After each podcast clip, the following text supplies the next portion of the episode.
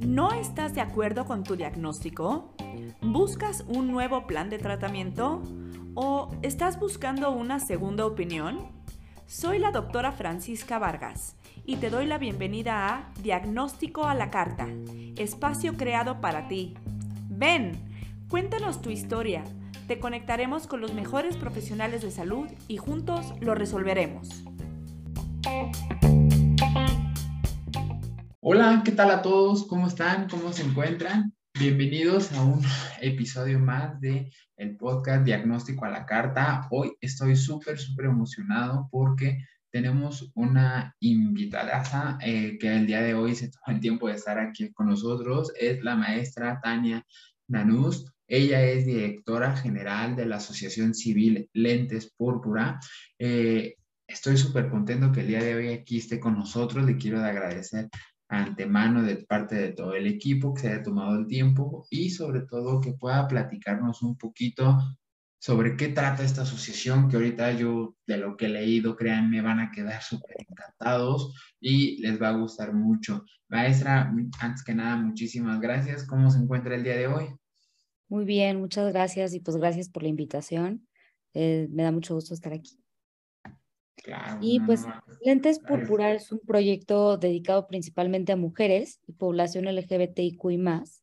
Y lo que buscamos es pues realmente brindar herramientas a toda la población en general eh, para sensibilizar y para pues justamente poner como en la mira los temas que, que conciernen tanto a las mujeres como a la población LGBTIQ y más. Y bueno, intentar pues prevenir la violencia eh, es uno de nuestros grandes ejes, pero pues también una vez que la violencia ya es parte de, de la realidad, eh, hacemos acompañamiento a víctimas y sobrevivientes de violencia. Ok, la, la, verdad que yo creo que ya el tema sobre todo de la población LGBT ha ido teniendo ya un mayor auge, ya incluso ellos han obtenido eh, ya más derechos de los que antes se podía decir que tenían, porque pues gracias a este tipo de asociaciones que han ido peleando por sus derechos, que han obligado a que toda la población se les tome en cuenta en ciertas decisiones.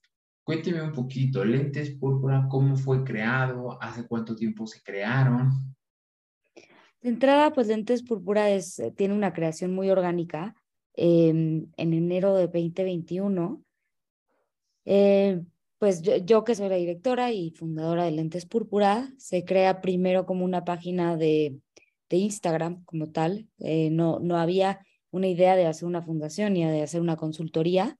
Eh, Lentes Púrpura es, es un híbrido, entonces tenemos una parte que es empresa social y otra parte que es fundación. Y, y bueno, pues se crea a través de una página de Instagram después de como mucho hartazgo de ciertas violencias y vivencias que se habían vivido eh, yo llevaba trabajando en sociedad civil casi cinco años y parte de los temas que tocaba pues era justo eh, las desigualdades en, en, temas de mujeres y mucho eh, especialmente en el sistema penitenciario. Entonces trabajaba con mujeres privadas de su libertad y pues bueno, ahí es donde nos empezamos a dar cuenta que había una relación fuertísima entre pues el hecho de que hayan caído en reclusión con la violencia de género. Entonces, pues eso a mí me abrió como los ojos muy fuerte y se abre este Instagram de manera muy orgánica. Lentes púrpura es una metáfora, lo que quiere decir es que, pues, cuando una vez que te pones estos lentes eh, púrpura, que es como el color de la igualdad y, del género, empiezas a, a, visibilizar las violencias y a desnormalizarlas, y entonces de esta manera buscas acciones y herramientas para cambiar, para cambiarlas, ¿no? Para cambiar las desigualdades. Y pues una vez que se, que se crea el Instagram, empiezan a buscar empresas para dar talleres. Yo, ya, ah, yo había tenido como esta experiencia de consultoría en empresas y pues orgánicamente se fue creando. Hoy en día en Lentes Púrpuras somos siete personas contratadas eh, con sueldo y tenemos como practicantes y voluntarias que son parte de nuestro equipo, pero pues eh, hemos crecido mucho en este año y medio. Claro, y, la verdad es que desde un punto de vista, como bien lo comenta, el área de la discriminación, sobre todo a, esta a este sector de la población, ha sido un tema muy difícil. Ha sido un tema que desde, y yo creo que ahora, pues aunque ya es menos, sigue todavía. Sigue, ya gracias a Dios, ya con las redes sociales, pues ahora ya es más fácil que todo el mundo se entere, que podamos dar a conocer ciertos puntos de vista.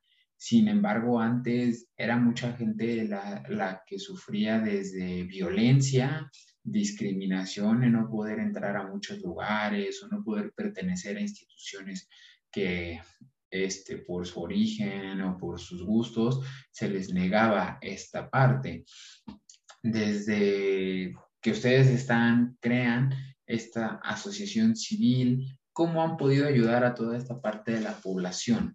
¿O cuál ha sido su principal, digamos, como área de oportunidad o área de, que han tenido que trabajar con esta población?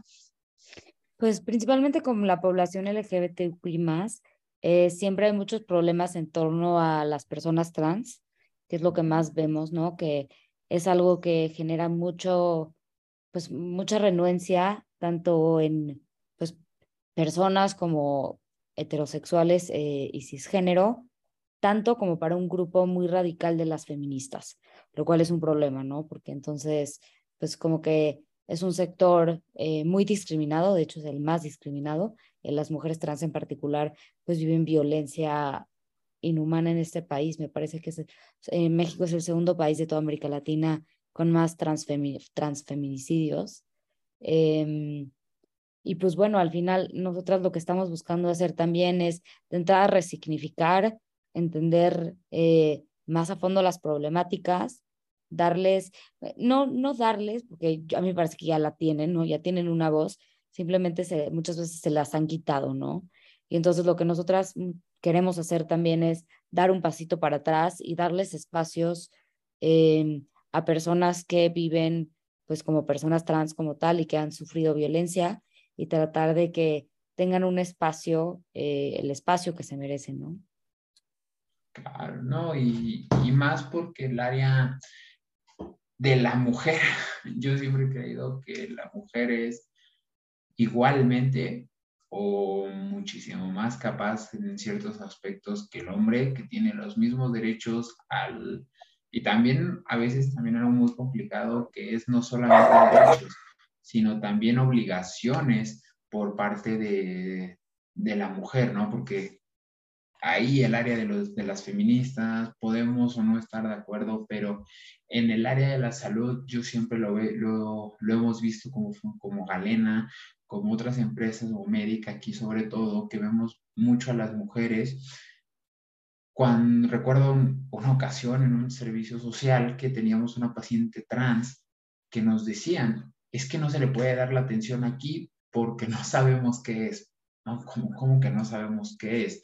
Eh, la paciente tenía un trastorno este, sexual, obviamente tenía genitales masculinos y femeninos y se le negaba la atención. ¿Por qué? Porque se es que no está definida.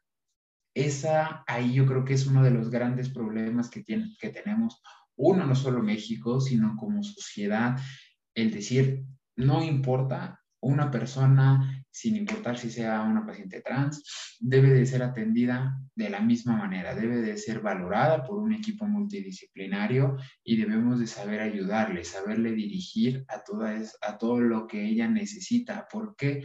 Pues porque llevaba ya más de un año con problemas y decíamos, uff, eh, la paciente no sabía ni con quién dirigirse, no sabía a dónde acudir o cuál era lo que ella necesitaba mismo caso que se tuvo que escalonar a dirección médica para que ellos nos pudieran ayudar.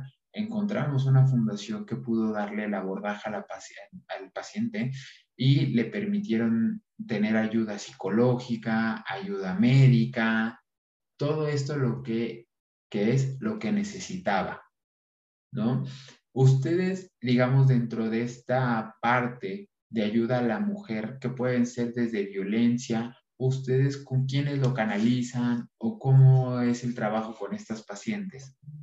Pues de entrada, eh, retomando como un poco lo que decía sobre la paciente trans, Justamente, digo, siempre, siempre lo que buscamos es que, que las personas trans, mujeres, etcétera, eh, sean, sean como tomadas en cuenta, se ha tomado en cuenta con esta perspectiva de género, ¿no?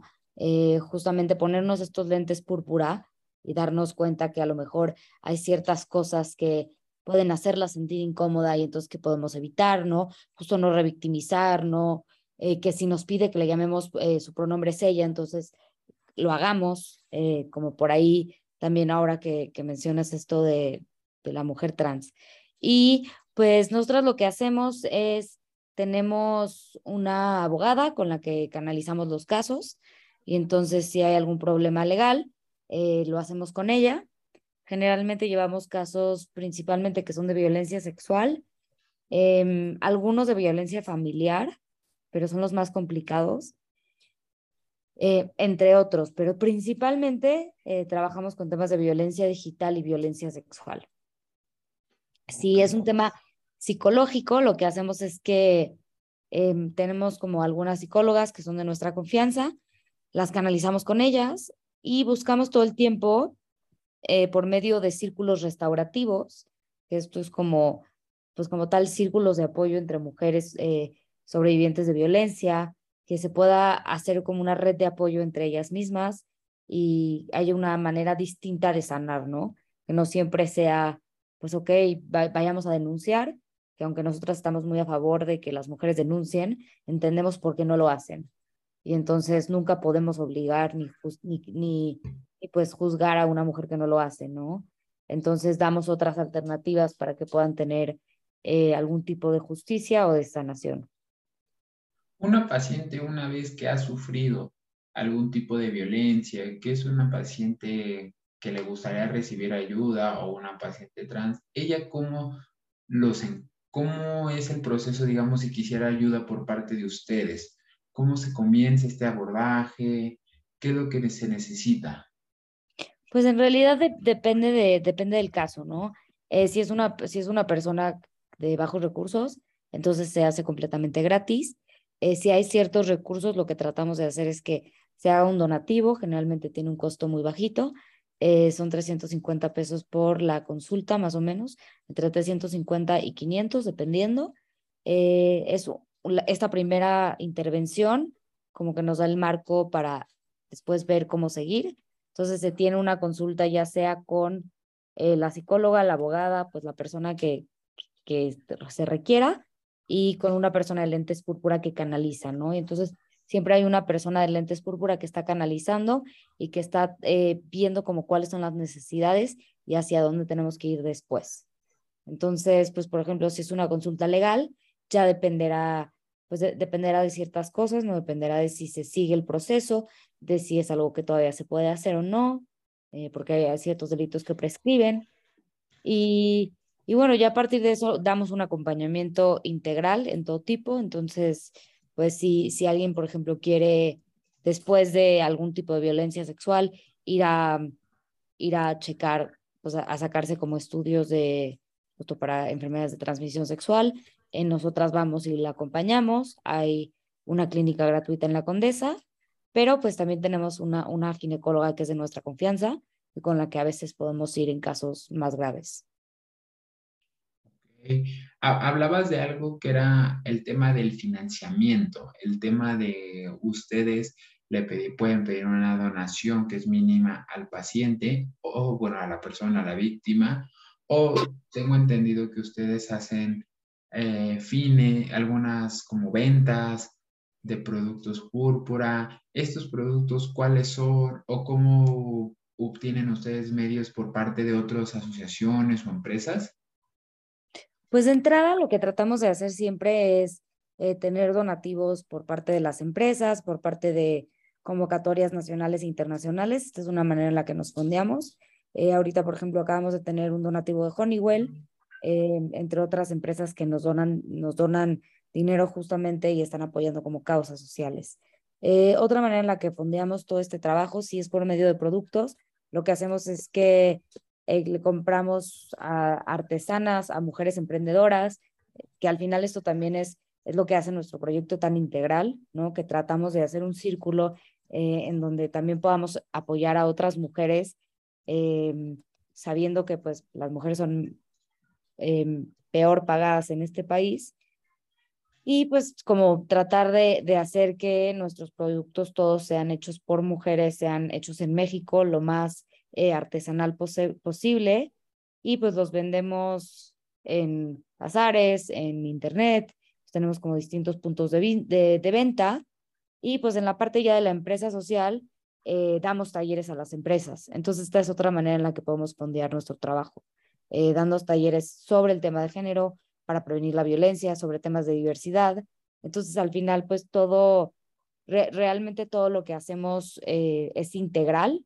Tratamos de llevar este mensaje de distintas maneras em, con distintas estrategias.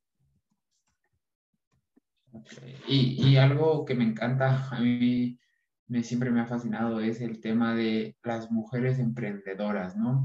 La mujer, si lo viéramos, no nos vamos tan lejos, hace unos 40, 50 años, la mujer no tenía ese como permiso todavía para poder iniciar un negocio, para poder hacer algo, para decir, yo quiero pelear este puesto, yo quiero ser la directora médica, yo quiero ser, yo en medicina he quedado encantado. Algo que me, me fascina es entrar a un quirófano y ver que todas son mujeres. La instrumentista quirúrgica, la primera ayudante, la anestesióloga, la cirujana, y digo, wow, porque esa evolución lo ha permitido. Eh, ustedes dicen que venden los productos de artesanas eh, mexicanas totalmente. ¿Ellas cómo las contactan a ustedes? ¿Ustedes cómo las buscan? Tenemos una alianza con un marketplace mexicano que se llama Tienda Mujeres y bueno, de entrada hay diferentes maneras, o sea, tenemos alianzas con otras organizaciones, lo cual también nos permite tener una cercanía más grande, pero por ejemplo tenemos, eh, trabajamos con unas mujeres en el Estado de México que bordan, bordan eh, como bolsas de tela y gorras y playeras, y entonces lo que hacemos es, lo más importante para nosotras también es dar un, el salario justo, ¿no? Dar un sueldo justo por el trabajo que hacen. Entonces, eh, pues contactamos organizaciones que ya trabajan, eh, a veces que ya trabajan con ellas mismas, y otras veces, pues, si de repente no, nos encontramos a alguien también, pues, por ejemplo, si alguien se va a Oaxaca y se encuentra alguna artesana, le pedimos su teléfono, o sea, lo hacemos de diversas maneras, pero sí, siempre buscando también que podamos eh, contribuir y ayudar a otras organizaciones, ¿no? Si ya hay organizaciones que están haciendo cierto trabajo, pues nosotras creemos que no debemos de pisar el trabajo de otras, ¿no? Justo todo lo contrario, como sumarles en lugar de volvernos competencia, por ejemplo. Y más porque eso ayuda a que todos trabajen con un mismo fin, ¿no? En México tenemos unas, a veces unas ideas que es no permitirnos que si yo avanzo, creer que el de al lado no puede avanzar. Eso es una mentira. ¿Por qué? Porque mi mamá decía, ¿no? El sol sale para todos. Y como nosotros como clínicas, como ustedes como asociaciones, yo creo que entre más este, ayuda que se pueda lograr a toda la República Mexicana, pues muchísimo mejor. Aún falta mucho. Yo creo que aproximadamente ustedes eh, ahorita cuántos pacientes están teniendo, pueden decir que tienen o han tenido. Hemos tenido más o menos personas que hemos acompañado en los últimos seis meses, eh, más o menos unas 60. Más o menos, ok. Lo cual es terrible, honestamente, porque pues 60 personas es muchísimo. Em, son, son 60 personas que han vivido algún tipo, tipo de violencia, ¿no? En cuestiones de capacitaciones, este año yo creo que sí hemos capacitado, por ahí tenemos el dato exacto, pero sí son ya como 3.500 personas capacitadas este año. Ok, la verdad yo quisiera que ese número fuera, fuera mínimo, ¿no? Fuera el menor número de mujeres posibles que o sufren una violencia, porque también está la parte de las mujeres que aún aunque mucha gente puede decir, no, ya estamos en el 2022, eso ya no sucede, las mujeres que no hablan, las mujeres que todavía no tienen ese, pues ese valor, esa valentía de poder decir a mí, alzar la mano y decir a mí me está pasando. Son muchos factores, hijos, eh, religión, eh, no sé cómo decírselo, herencia, ¿no? Patrones que se van repitiendo de generación en generación, que es, no, esto es normal y hoy en día ya sabemos que no, no es nada normal, la mujer no tiene por qué ser una, una mujer sumisa, no tiene por qué decir, eh, yo de chiquito todo mundo hemos escuchado a él la frase que decía, la mujer en la casa y el hombre al empleo, ¿no? Qué equivocación más errónea porque pues la mujer tiene unas capacidades impresionantes, una deducción analítica y sobre todo un poder. Yo creo que es el poder de la mujer de poder tanto alzar, de poder mover a grandes masas de mujeres para cosas muy, muy buenas. Ustedes estaban leyendo esa parte de que realizan este,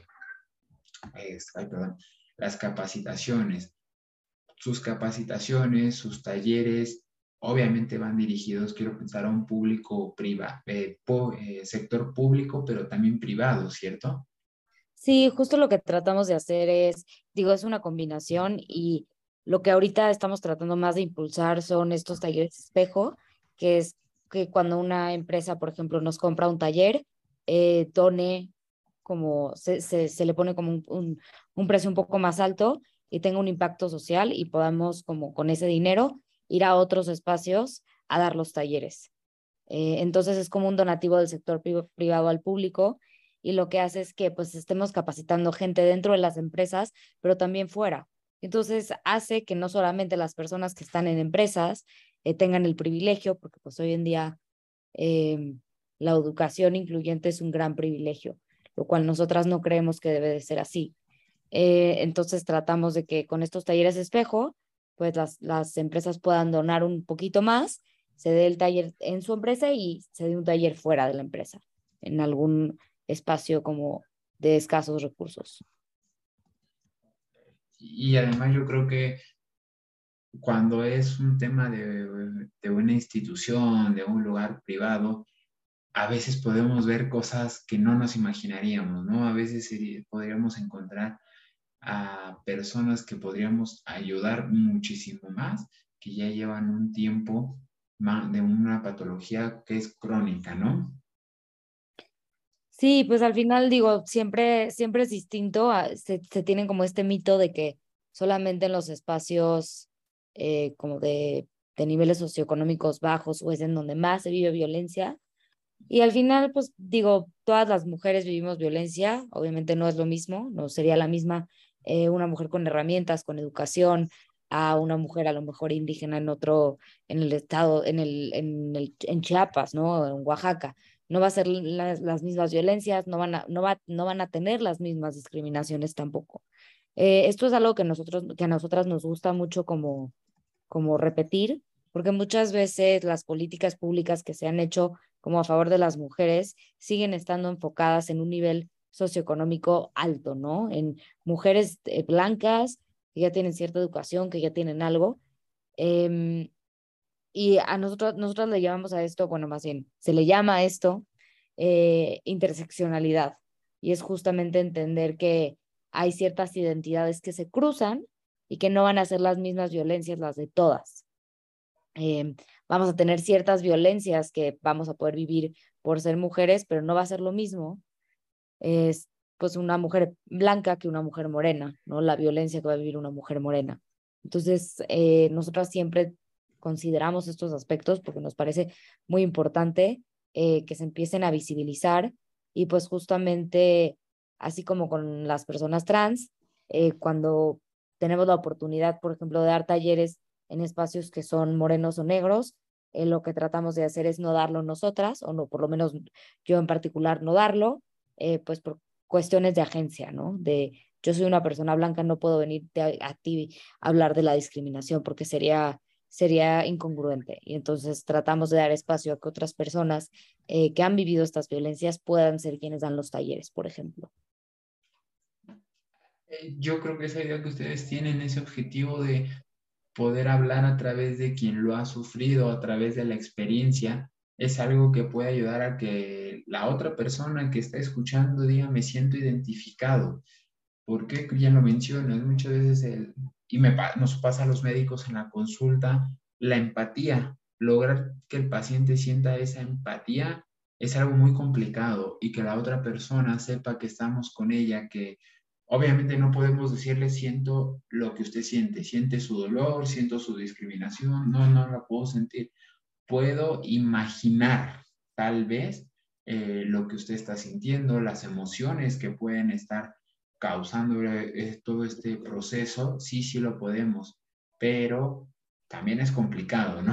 Es sumamente difícil agarrar y decir, yo nunca he entendido esa parte cuando nos dicen, échele ganas.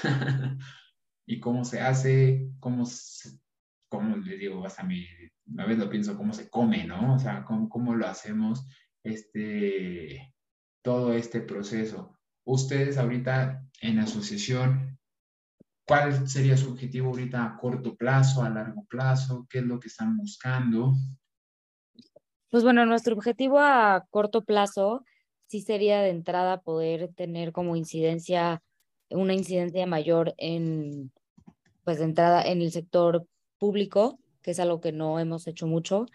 Eh, entonces queremos empezar a trabajar un poco más con el gobierno, eh, porque al final hay cosas que se hacen desde allá y poco podemos cambiar también si pues nada más trabajamos con las empresas. Nosotras creemos que pues el, el trabajar de manera multisectorial es lo mejor que podemos hacer. Entonces, esa es una, a corto plazo eso es lo que estamos buscando, además de pues el tema de los recursos que siempre puede ser problemático, eh, pues poder tener, lo ideal sería que para el próximo año eh, pudiéramos ya tener nuestra, nuestros recursos para el 2023, pues. O sea, que desde antes ya haya una estrategia muy marcada de financiamiento y sepamos cuándo y cómo va a llegar el dinero. Eso sería lo ideal.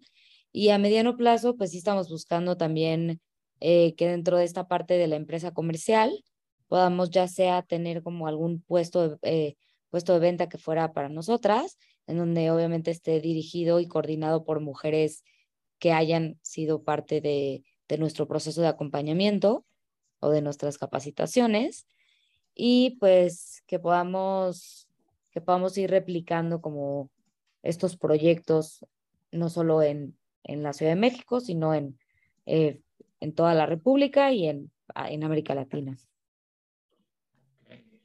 Yo, la, tanto para nosotros es un honor poder platicar el día de hoy con ustedes, pero pues no queremos que esto se quede en una sola plática, queremos que por medio de este podcast podamos encontrar otras fundaciones, otras asociaciones que nos puedan apoyar desde el punto económico o incluso a veces no económico, sino que si ellos conocen algún, alguna persona de las que hemos eh, platicado de este grupo que está vulnerable, que necesita ayuda, pues saber que las podemos ayudar, ¿no? Tanto desde orientación médica, en un momento por parte de nosotros, o ya de ustedes como un grupo multidisciplinario que aborda todo, todo este tipo de temas, ¿no? A veces quisiéramos yo le digo, a veces quisiera yo como médico tener la menos gente enferma posible, ¿no? Que cuando llegó la pandemia decía que haya el menor número de contagios, pero pues a veces no se puede. Hay temas que no podemos controlar. La idea a veces es ayudarlos conforme vayamos en la posibilidad también de nuestras manos. No es un, a todas las personas que nos van a escuchar, que nos están escuchando, es, no es un proceso fácil, pero siéntanse en la capacidad de que esta burbuja a veces que creemos que soy el único, que estoy solo, no, no es así y no es un proceso que debe de durar para siempre. La discriminación, el acoso, este, todas estas víctimas de violencia son personas que no lo deben de volver a sufrir y que hoy ya son muchísimos, muchísimas mujeres. Eh, quiero pensar que en su asociación la mayoría son mujeres o también hay hombres Sí, la mayoría son mujeres. Son mujeres con unas ideas que a mí me han dejado impactado, con unas metas muy, muy fuertes y sobre todo que están ayudando, que están generando ayuda y que están eh, permitiendo que esas personas que han tenido un antecedente, un traumatismo, puedan superarlo y sobre todo encuentren las bases para que no caigan en un patrón de repetición. Sí, exacto, eso es lo que, eso es lo que buscamos todo el tiempo, ¿no? Eh, de entrada, ser muy empáticas con las mujeres que no han alzado la voz, porque también, digo, el sistema está hecho para que nos callemos. Entonces es bien difícil y una vez que lo hacemos también o no nos creen o nos dicen exageradas o nos dicen que por qué nos tardamos tanto, no cuestionan como lo que hacemos. Entonces, pues justamente lo que tratamos de, de hacer es que Lentes Púrpura sea un espacio en donde puedan venir y nadie va a cuestionarlas ni a revictimizarlas. Eh, vamos a saber que nunca, eh, no importa qué, eh, pues no es su culpa, ¿no? No es su culpa que estén viviendo esta situación de violencia y pues que al final tratar de, de hacer que, que salgan de ahí, ¿no? Sí, la verdad es que a mí me, me, muy, muy contento el día de hoy conocerlos, bueno, conocerlas más bien, eh, saber que como empresa médica también podemos ayudar a diferentes asociaciones a que las conozcan y a obtener otros tipos de ayuda.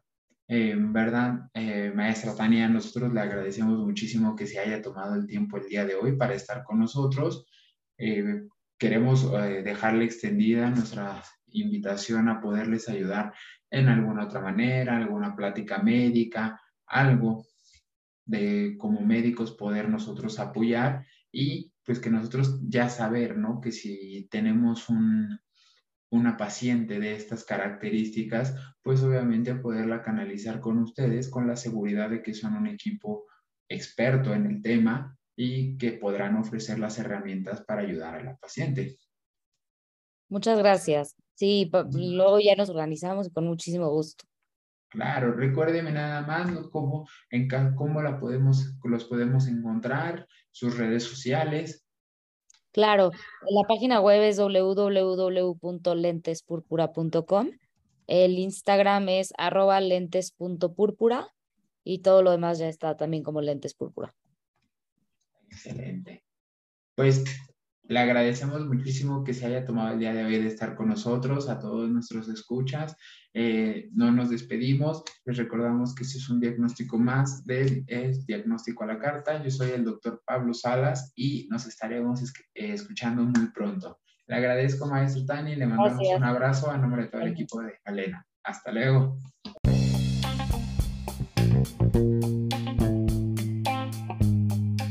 Esto fue Diagnóstico a la Carta no te pierdas nuestro próximo podcast con un nuevo caso médico por resolver. Y recuerda, si tus síntomas se parecen al caso de hoy o eres un profesional de la salud con experiencia en este tema, escríbenos a contacto. Juntos lo resolveremos.